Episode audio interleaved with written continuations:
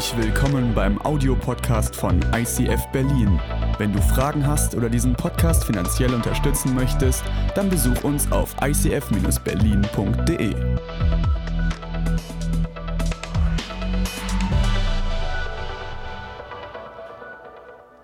Sehr geehrte Damen und Herren, ich möchte Sie bitten, zur Urteilsverkündung aufzustehen. Bitte erheben Sie sich.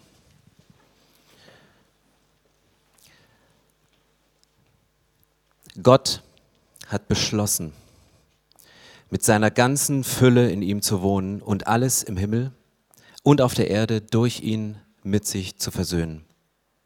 Ja, Gott hat Frieden gestiftet, als Jesus am Kreuz sein Blut vergoss. Auch ihr wusstet früher nicht, was es bedeutet, mit Gott zu leben. Ihr wart Feinde durch alles Böse, das ihr gedacht und getan habt. Doch indem Christus Mensch wurde und am Kreuz starb, hat Gott euch mit sich selbst versöhnt. Jetzt gehören wir zu Gott und stehen befreit von aller Sünde und Schuld vor ihm da. Sie dürfen sich setzen. Ihr seid freigesprochen Ihr seid freigesprochen für heute Morgen und für den Rest eures Lebens. Ja, ich komme nicht immer in diesem Aufzug, aber heute ist ein ganz besonderer Tag. Wir sind mittendrin in unserer Centered-Reihe. Centered, wir wollen ein christlich zentriertes Weltbild aufbauen, wo das Thema heute eine ganz, ganz zentrale Rolle spielt. Es ist das Thema von Gerechtigkeit und Gnade. Es geht um diese Spannung und ich weiß nicht, wer von euch Gerichtsmomente mag. Also vielleicht bist du Anwalt, dann magst du sie, weil sie dich gut finanzieren und vielleicht hast du dazu noch die Leidenschaft, Menschen den Unrecht getan wird, Recht zuzusprechen, ihnen zu helfen, aus einer misslichen Lage rauszukommen. Aber ich finde so Gerichtsmomente super spannend. Ich glaube, mir würde so die Pumpe gehen, wenn ich im Gericht sitze und kurz vor dieser Urteilsverkündung drin bin und ich als Angeklagter da sitze und mir vorstelle, was wird, wie hoch ist das Strafmaß? Was wird gleich über mich aufgesprochen? Was wurde aufgedeckt? Was hat der Anwalt, was hat der Kläger alles gefunden gegen mich? Und dann bleibt da dieses, dieser Restmoment von Hoffnung? Kriege ich vielleicht doch einen Freispruch? Komme ich raus, weil sie nicht alles entdeckt haben? Oder ist die Welt, ist der, der Verteidiger so gut gewesen, dass er mich, egal was es mich kostet, irgendwie aus dieser Nummer wieder rausboxt? Und deswegen finde ich dieses Thema, ein Anwalt für jemanden zu sein, sich für jemanden rein einzusetzen, Gerechtigkeit zu üben, Recht zu üben, extrem gut. Und um nicht ins Gericht zu kommen, gibt es ja so ganz, ganz viele Sachen. Ich meine, es ist ja easy. Du schaffst es, also ich mache jetzt nicht die Frage, wer von euch schon mal vor Gericht gesessen hat. Ähm, aber um nicht vor Gericht zu kommen, um nicht angeklagt zu werden, gibt es ja viele gute Sachen, die uns helfen, nicht dahin zu kommen. Gesetze zum Beispiel, oder? Ja, also der, der, der mit den meisten ähm, Jurasemestern, der nickt hier gerade zustimmt. Gesetze, also habt ihr schon mal gehört? Also ganz einfaches Beispiel für alle. Also wenn du immer Strich 50 fährst, kannst du nicht geblitzt werden. Also doch, wenn du auch dann Strich 50 fährst, wenn du in der Spielstraße bist oder eine 30er-Zone ist, dann ist schon die Chance, äh, geblitzt zu werden. Und diese Robe, die ist von einem Verkehrsrechtsanwalt. Und ihr fragt euch wahrscheinlich, wieso hat er die Robe Stefan einfach so überlassen?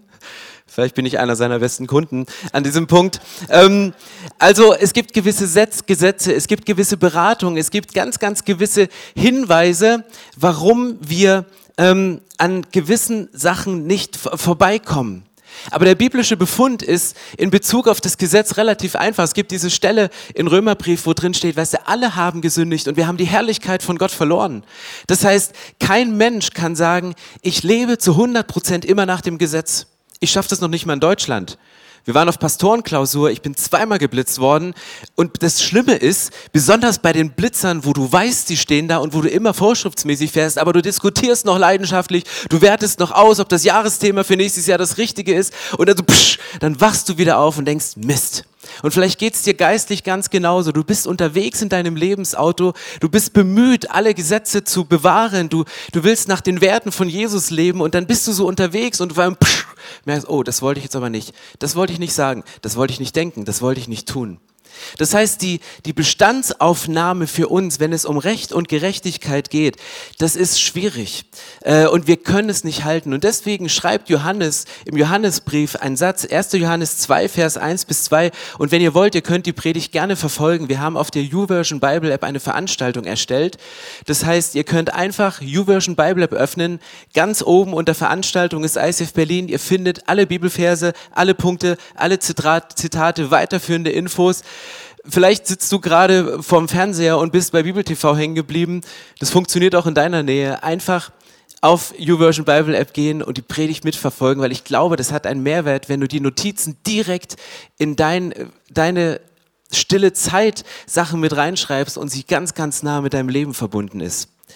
Und 1. Johannes 2, ihr könnt es auch so aufschlagen, auch mit einer physischen Bibel geht das. Also das ist so ein Buch, was man aufschlägt und das hat Seiten.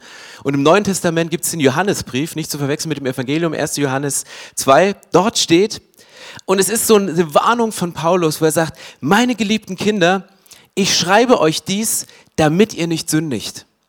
Und dann kommt eine ganz, ganz, ganz, ganz verschiedene Sachen. Er schreibt, ich schreibe euch das, damit ihr nicht sündigt, damit ihr nicht das Gesetz verfehlt, dass ihr nicht, nicht über das Gesetz hinausgeht. Sollte, und da ist, ähm, ist es sehr ehrlich und ich finde die Bibel super ehrlich, sollte aber doch jemand Schuld auf sich laden, dann tritt einer beim Vater für uns ein. Der, der selbst ohne jede Sünde ist. Jesus Christus. Denn Christus hat unsere Sünden, ja die Sünden der ganzen Welt auf sich genommen. Er hat sie gesühnt. Ich lese diesen Vers und denke, ich mag die Bibel. Ich mag Jesus. Ich gehe hier rein und, und Johannes bereitet seine Zuhörer vor, sagte, hey, es kann den Moment geben, wo ihr falsche Dinge denkt, wo ihr falsch entscheidet, wo ihr euch aufs Glatteis bewegt und ihr merkt, ihr rutscht nicht nur aus, sondern ihr brecht euch auch mega ein. Und er sagte, ich schreibe euch das, damit ihr versucht, möglichst nicht zu sündigen. Aber wenn es passiert, es gibt jemanden, der für euch einsteht. Es gibt jemanden, der euch vertritt. Es gibt jemanden, der die Schuld für euch trägt. Und ich habe die Woche einen Satz formuliert. Jesus ist der einzige Richter, der das Urteil an sich selbst vollstreckt. Und Einwandvorwegbehandlung für unsere Theologen in der ersten Reihe. Gott ist der Richter, aber Jesus sagt, ich und der Vater sind eins. Ich glaube an eine Dreieinigkeit. Ich glaube, dass, dass, dass Gott als Richter auch das Urteil an sich selbst verstreckt, weil da, da, da er opfert nicht irgendeinen Menschen, er opfert nicht irgendjemanden, den er irgendwie als, als Tier findet im Alten Testament, sondern er nimmt seinen eigenen Sohn, sein eigenes Fleisch und Blut. Und deswegen glaube ich, dass Jesus, dass Gott der einzige Richter ist, der das Urteil an sich selbst vollstreckt. Und jetzt gibt es aber ein ganz kleines Problem. Was ist, wenn du auf der einen Seite gerecht bist und auf der anderen Seite Gnade üben möchtest? Was ist mit dieser Spannung, wenn du Menschen liebst, aber diese Menschen, die du liebst, die machen den größten Bockmist und du kommst, du bist völlig in einem Zwiespalt. Ich habe das erlebt. Ich war ein Teenager, ein, also ein, ein angehender Teenager. Und wir haben in einem Dorf gelebt, 800 Einwohner. Und ein paar Freunde und ich, wir haben uns immer verabredet, im Garten im Zelt zu schlafen. Und das war immer so Abenteuer pur.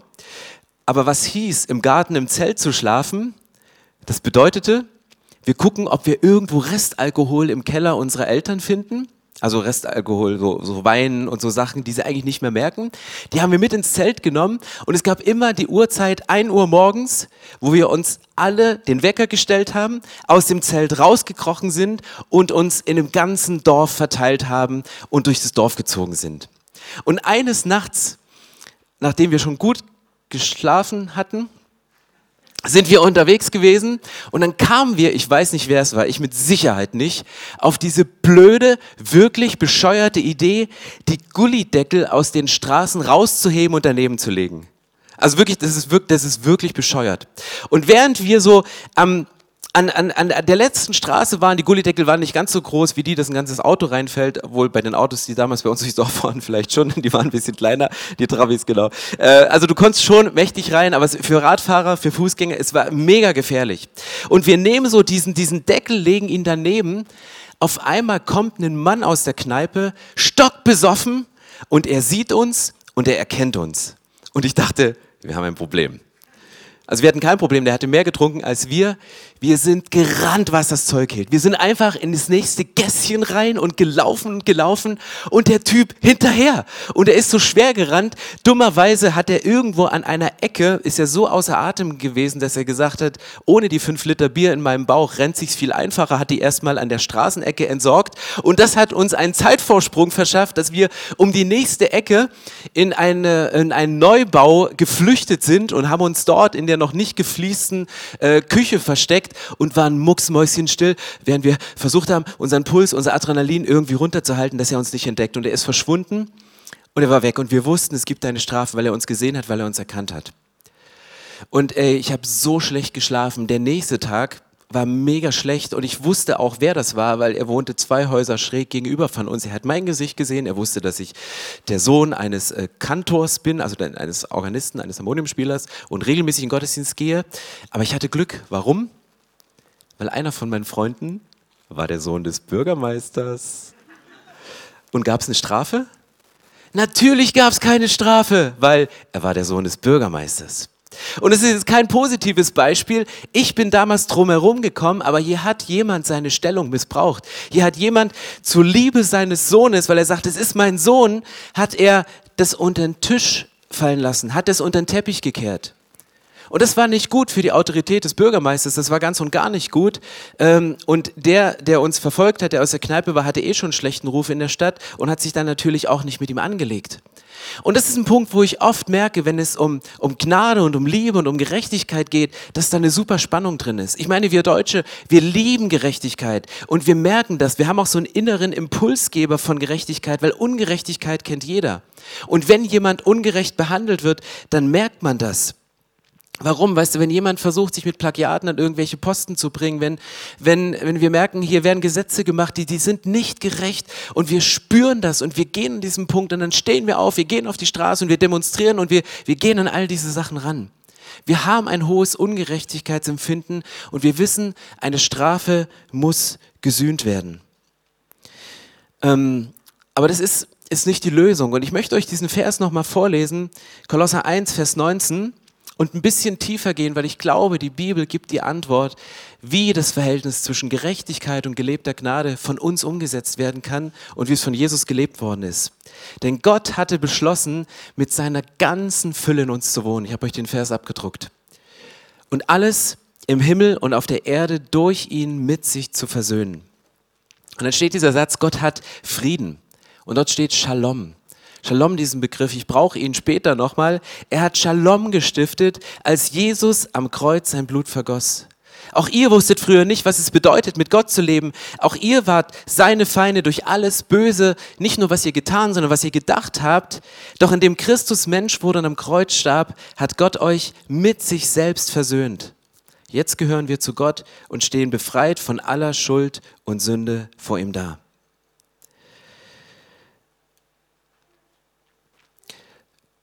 Schon viele Menschen wollten Gott sein, aber nur ein Gott wollte Mensch sein. Und das ist der Punkt, wo, wo Jesus gesagt hat, wenn ich diesen Bibelvers ernst nehme, sagte ich, ich verzichte auf all meine Rechte, ich verzichte auf mein Recht, der Anwalt zu sein, ich verzichte auf mein Recht, eine Stellung zu haben, die euch, die mich abhebt vor euch Menschen. Und weil ich auf dieses Recht verzichte, lege ich es ab und ich bringe es zum Kreuz.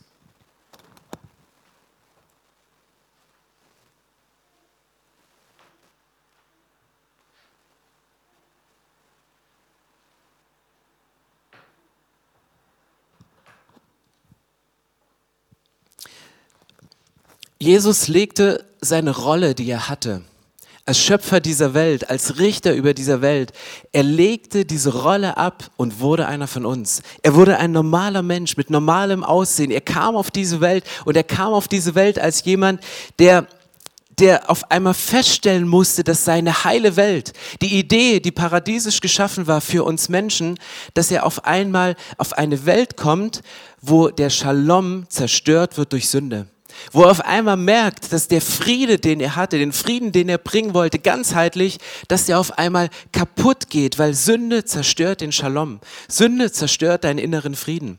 Und du kennst das in diesem Moment. Kennst du Momente, wo es körperlich nahe geht? Jesus hat alles erlebt. Er kam auf diese Erde, ähm, seine eigenen Jünger haben seine Predigten nicht verstanden.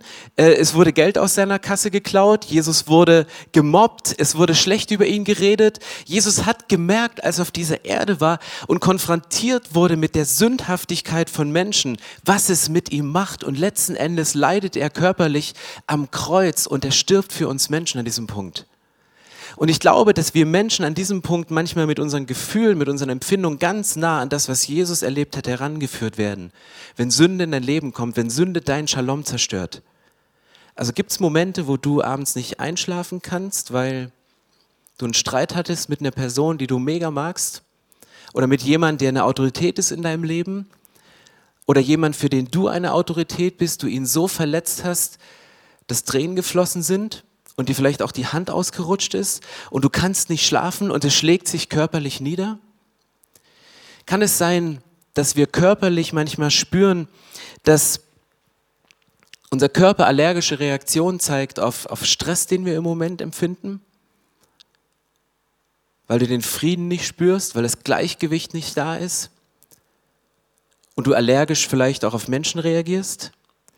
Kann es sein, dass du gerade so on fire bist, weil der Sabbat kein Teil deines regelmäßigen Lebens ist und du es nicht schaffst, in einem natürlichen Rhythmus von Anspannung und Entspannung zu leben, zwischen wirklich Energie wegzugeben und Energie aufzutanken bei Gott an dem Sabbat, an dem Tag, den er ausgesondert hat, dass dein Herz schneller pumpt als normal, dass dein Blutdruck so hoch ist?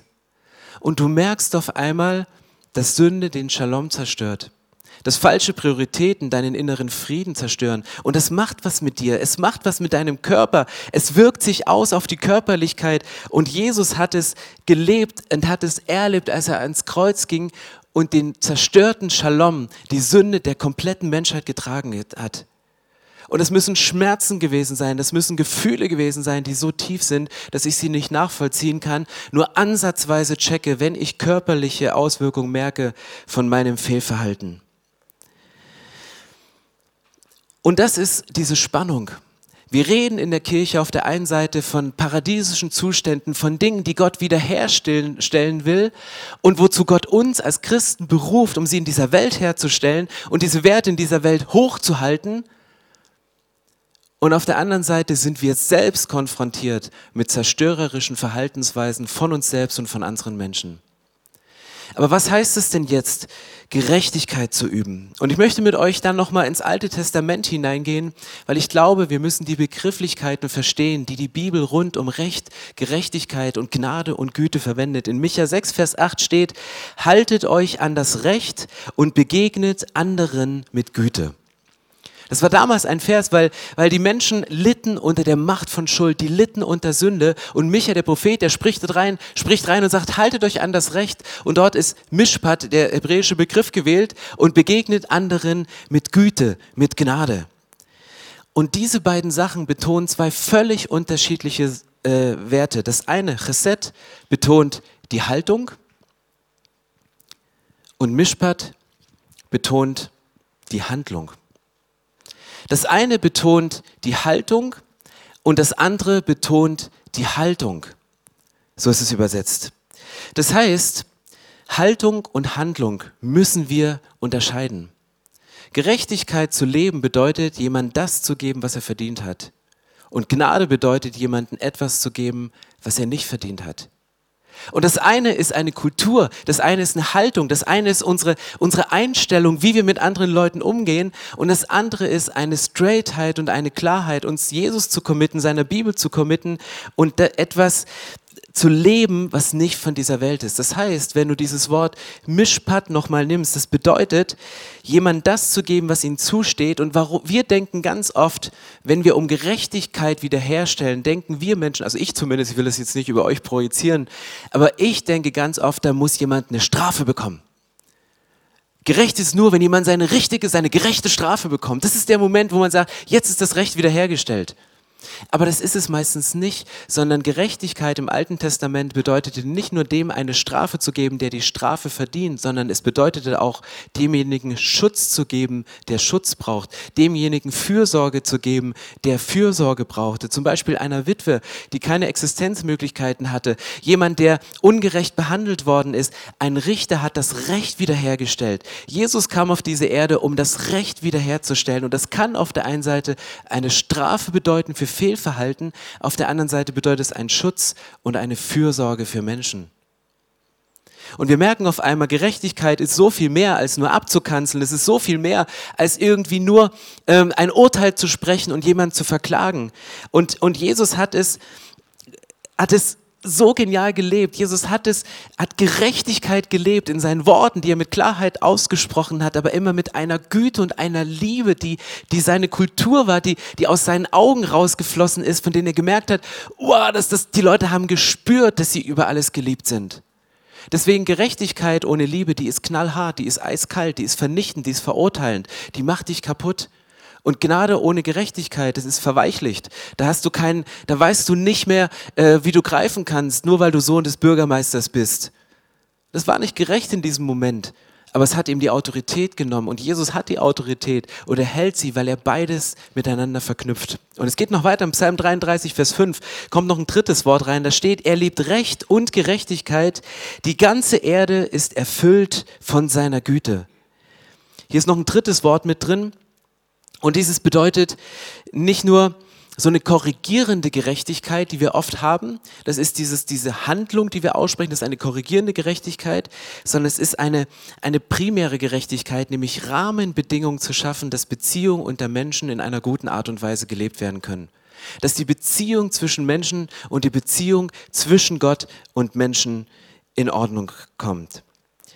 Und ich denke oft, dass oder ich persönlich stehe oft in dieser Spannung. Bin ich jetzt gerecht oder bin ich gnädig? Wir hatten die Woche Leitungsteam und äh, es gab eine Person, über die ich mich geärgert habe. Es war dummerweise meine Frau. Und jetzt hatte ich ein Problem. Ich bin Ehemann und Leiter in einer Position. Keine Ahnung, ob jemand die Stimmung gemerkt hat. Ähm, wenn er sie gemerkt hat, ist er für Seelsorgethemen berufen. Und ich war in der Spannung und dann habe ich eine Sprachnachricht gemacht als Feedback und die war lieblos. Die war einfach nur lieblos, obwohl sie überschrieben war mit gut gemeintes Feedback. Aber ich hatte einfach nur einen Frust. Und ich habe gemerkt, krass, jetzt macht etwas mit mir. Und ich denke oft, es ist so, Gnade und Gerechtigkeit. Es war gerecht gegenüber allen anderen, weil es war die Wahrheit. Es war, es waren, es war einfach das ausgesprochen, was ich empfunden habe und was Folge von dem Verhalten einer anderen Person war. Und, und du sprichst es aus in dem Moment und merkst aber, wo du es aussprichst, das ist nicht gefüllt mit Liebe, es ist nicht gefüllt mit Gnade. Und Jesus, der vereint es perfekt. Jesus vereint es perfekt an dem Kreuz, weil er zeigt durch seine Handlung, dass er uns Menschen liebt und auf der anderen Seite spricht er mit so einer Klarheit rein. Und deswegen kann ich es von Jesus auch annehmen was manchmal Leuten schwerfällt, wenn ich ihnen ein Feedback gebe, was lieblos ist. Und wenn ich das merke, dann, dann stehe ich wieder vor mir und denke so, hey Gott, kannst du mich überhaupt gebrauchen? Weißt du, wenn ich an den Beziehungen schon herausgefordert bin, das nicht zu unterscheiden. Und Jesus vereint beides auf eine exzellente Art und Weise. Und deswegen habe ich eine Hoffnung. Und das ist die Hoffnung, an dem Punkt mit Jesus zu kooperieren. In 2. Korinther 5, Vers 17 steht, Gehört also jemand zu Christus, dann ist er ein neuer Mensch. Was vorher war, ist vergangen. Etwas völlig Neues hat begonnen. All dies verdanken wir Gott, der uns durch Christus mit sich selbst versöhnt hat. Und er hat uns beauftragt, diese Botschaft überall zu verkünden. Wenn du diesen Vers hier liest, 2. Korinther 5, Vers 17, da ist die Rede von etwas Neuem. Ganz am Anfang diesem Bibelvers war die Rede, dass Gott seine gesamte Fülle in Jesus hineingibt und Jesus mit dieser Fülle auf diese Erde kommt. Und hier ist die Rede im 2. Korintherbrief, dass wenn wir mit Christus verbunden sind, dass wir neue Menschen werden dass das, was sich nicht wie Fülle, wie Vollkommenheit, wie Ganzheitlichkeit, wie, wie Shalom, wie Frieden anfühlt in unserem Leben, dass es durch Jesus wiederhergestellt werden kann. Jesus stellt den Menschen ganzheitlich wieder her. Jesus kommt nicht nur, um uns moralisch und gesetzlich frei zu sprechen, um Recht zu sprechen einzeln, sondern Jesus sieht A, die ganze Menschheit und Jesus sieht B, dich in deiner Tiefe, wie du drin bist.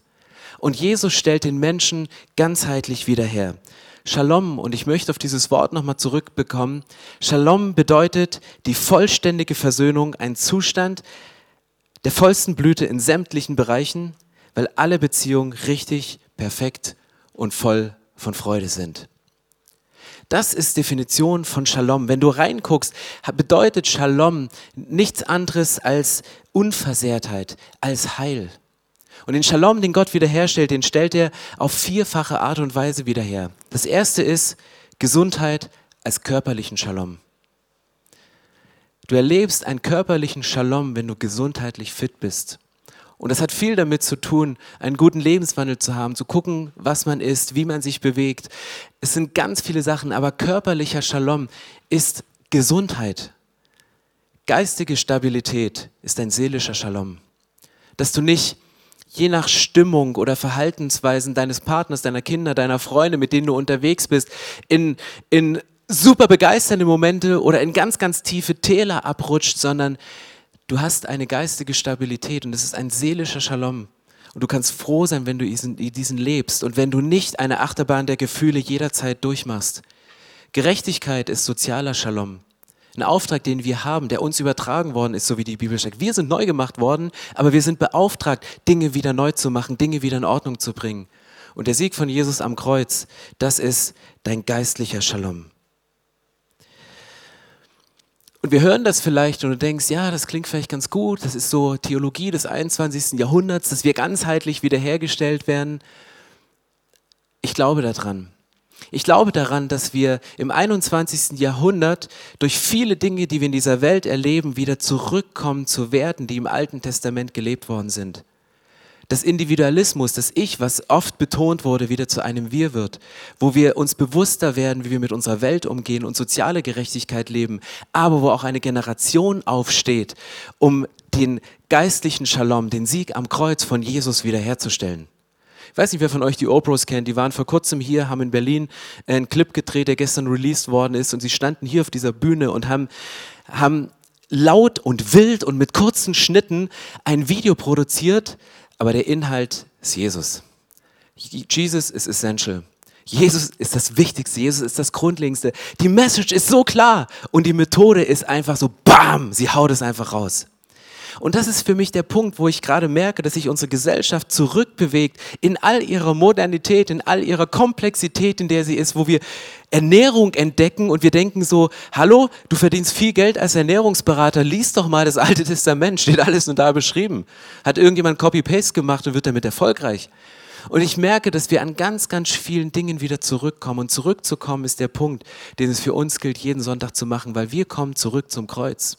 Wir kommen zurück zum Kreuz und erleben Dinge. Und ich möchte euch eine Geschichte zum Schluss vorlesen, die das Kreuz nochmal auf eine ganz neue Art und Weise mit einer ganz alten Geschichte nochmal deutlich macht.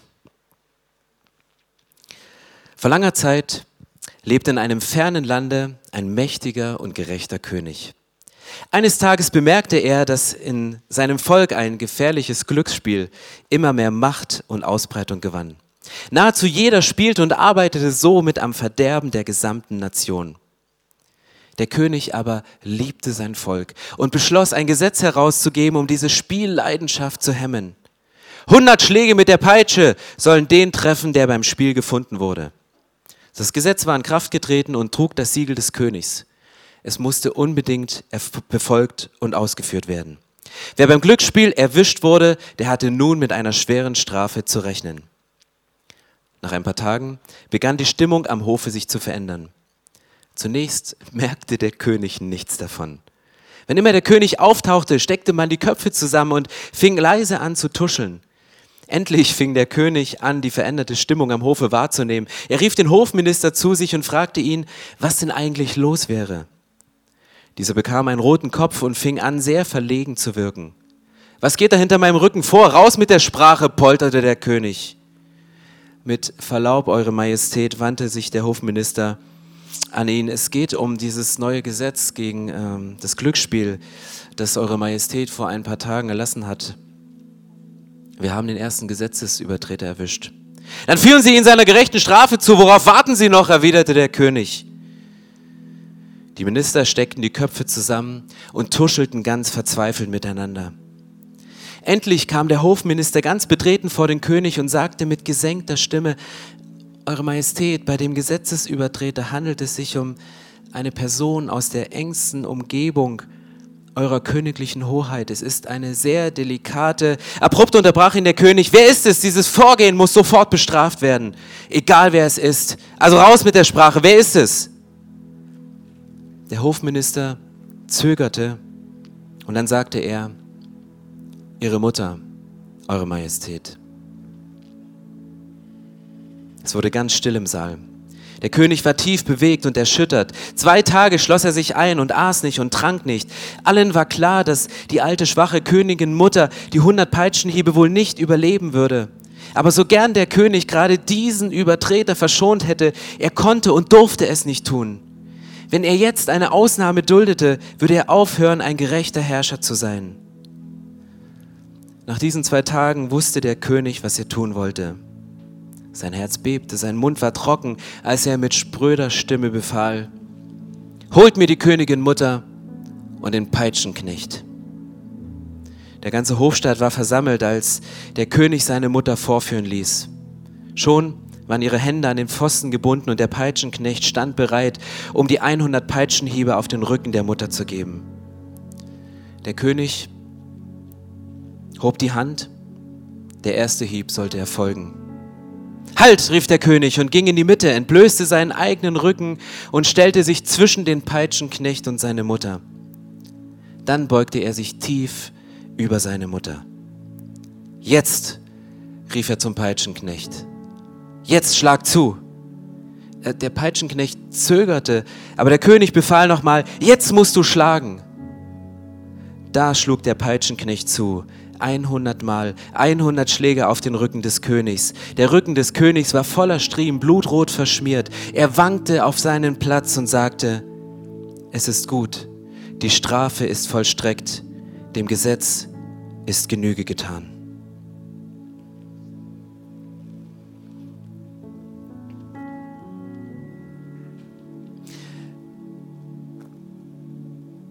Mich berührt diese Geschichte, weil ich gewisse sehr offensichtliche Parallelen sehe zu meinem König, zu Jesus, der auf diese Erde gekommen ist. Und diese Geschichte, die steckt so voll Liebe und oberflächlich denkt man, ja, es ist nur die Liebe zu seiner Mutter, dass er sich über sie beugt und die, die Peitschenhiebe zulässt, die seinen Rücken kaputt machen aber auch vorher das Gesetz, was er erlassen hat, zeigte genauso die Liebe des Königs, weil er wollte nicht, dass das ganze Volk ins Verderben geht. Er wollte nicht, dass das Volk in irgendeiner Weise den Bach runtergeht, weil sie, weil sie durch dieses Glücksspiel, durch Sachen, die ihnen kurzfristiges Glück versprochen haben, ihre Werte verlieren und dass das Volk drunter zerbricht. Und genau diese Spannung erlebe ich, wenn ich Bibel lese. Genau diese Spannung erlebe ich, wenn ich Entscheidungen treffen darf als Leiter und als Pastor oder als Familienvater oder in einer Situation, wo es eine Entscheidung ist, die vielleicht nur mich betrifft. Liebe zum Gesetz, Liebe zur Bibel, Liebe zu einem Volk, Liebe zu anderen Menschen, Liebe zu einer Verantwortung, die Gott uns übertragen hat, gerecht und mit einer Güte und mit Gerechtigkeit auf dieser Welt zu leben und wir kommen nur zurück zum Kreuz. Und die Wahrheit ist, wir, wir können uns nicht selbst in Ordnung bringen. Wir können uns nicht selbst in Ordnung bringen. Wir brauchen einen Gott, der uns Recht spricht, der uns eine Rechtsprechung spricht. Wir brauchen die Rettung von Gott. Und deswegen gibt es dieses Kreuz, das Gott uns zurecht spricht. Und wenn ich die Geschichte mit dem König sehe, der die Peitschenhiebe auf sich nimmt, und eins wird mit seiner Mutter, indem er sich schützend vor sie stellt. Wenn du eine Entscheidung triffst für Jesus und sagst, ich komme zu dir, weil ich weiß, du bist der gerechteste Anwalt, den es nur gibt. Du bist der, der Shalom wiederherstellen kann an Geist, Seele und Körper, der mich wieder dahin bringt, wo ich ursprünglich gedacht bin.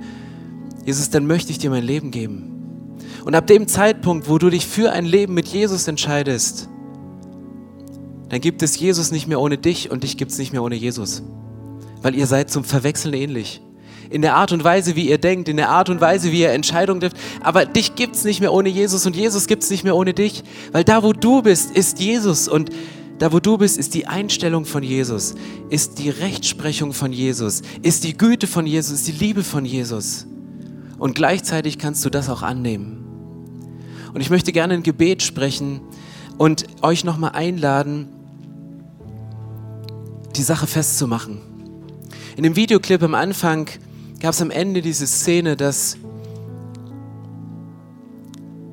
bei muslimischen Freunden, die ein gutes Leben leben und versuchen, alles richtig zu machen auf dieser Erde, diese Restunsicherheit bleibt, war es genug?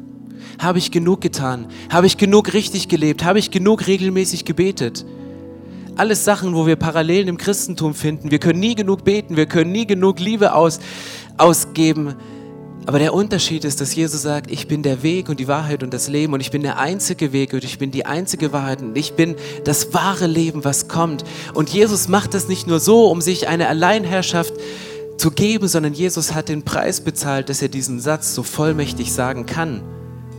Weil er sagte, ich gebe euch die Gewissheit. Ich verspreche euch nicht nur Liebe, ich vergebe euch nicht nur dort, wo ihr in Gedanken und Taten, so wie es die Bibel gesagt hat am Anfang, zu Recht verurteilt werden könnt, sondern er sagt, ich gehe ans Kreuz und ich als Richter, ich werde zum Opfer. Ich gehe bewusst in diese Doppelrolle und dann kommt dieser Anker, der gibt euch die Sicherheit zu sagen, okay, wenn ihr dieses Gebet sprecht, die Liebe von Jesus annehmt, ihn um Vergebung bittet für das, was im Leben schiefgelaufen ist, dann spricht ihr euch durch das Blut des Kreuzes frei und gibt euch die Gewissheit, eine Ewigkeit mit ihm zu verbringen. Und so kannst du durch dieses Leben gehen. Nicht als jemand, der sagt, naja, dann sündige ich mal drauf los. Das willst du dann gar nicht mehr. Weil dieser Heilige Geist in dir drin ist und dieser Impuls schon kommt. Je nachdem, wo du auf deiner geistlichen Reise mit Jesus gerade stehst, kommt er an ganz, ganz unterschiedlichen Punkten. Aber er kommt. Und dann fordert Jesus dich auf, ihn ernst zu nehmen und in seinen Charakter sich zu verwandeln. Hey, lasst uns aufstehen. Ich möchte ein Gebet sprechen und danach wieder in die Worship-Zeit reingehen. Und wenn du sagst, hey, dieses Gebet, ich mache es zu meinem eigenen, kannst du es mit einem kräftigen Amen am Ende für dich besiegeln. Jesus, ich danke dir, dass du hier bist. Und wir stehen hier als Frauen und Männer, die sich bewusst sind, dass wir uns nicht selbst in Ordnung bringen können. Und ich stehe ohnmächtig davor, weil ich so gerne versuche, ein ordentliches Leben zu führen, ein ordentlicher Pastor zu sein, ein guter Ehemann zu sein, ein ordentlicher Leiter zu sein. Ich, ich sehne mich danach, dass mein Leben in Ordnung ist, aber ich merke, dass Unordnung reinkommt durch Sünde, die den Shalom zerstört. Und deswegen danke ich dir, Jesus, dass unabhängig von dem, was ich zerstört habe und von dem, was in mir zerstört wurde, deine Liebe gilt und du sagst, meine Liebe ist so groß, dass ich auf diese Erde komme und ans Kreuz gehe. Dass ich das, was du körperlich empfindest im Moment, weil Sünde Shalom kaputt macht, dass du das getragen hast, dass die Striemen und unsere Heilung auf dir lagen, dass du den Rücken für uns hingehalten hast, dass, dass du die, die Strafe stellvertretend für uns auf dich genommen hast dass wir mit erhobenen Hauptes als Königskinder, als Töchter und Söhne des lebendigen Königs durch diese Welt, durch diese Welt gehen können und sagen, wir haben eine Gewissheit auf Ewigkeit. Wir haben eine Gewissheit, ewig bei dir zu leben. Ich danke dir, dass du mich liebst. Ich bitte dich um Vergebung für meine Schuld. Ich danke dir, dass du am Kreuz für mich gestorben bist und ich möchte ab jetzt als dein Herrn mit mir leben. Amen. Amen. Lasst uns in dieser Atmosphäre bleiben und in einen Worship-Song reingehen, weil Gott hört nicht auf zu reden, nur weil die Predigt vorbei ist. Vielleicht hat Gott was in deiner Liedzeile versteckt, vielleicht im Gebet, im Gebetsteam danach. Aber ich glaube, dass Gott daran interessiert ist, mit dir zu sprechen, mit dir zu kommunizieren und mit dir zu kooperieren, um auf dieser Welt wieder sein Recht und seine Gerechtigkeit herzustellen. Amen.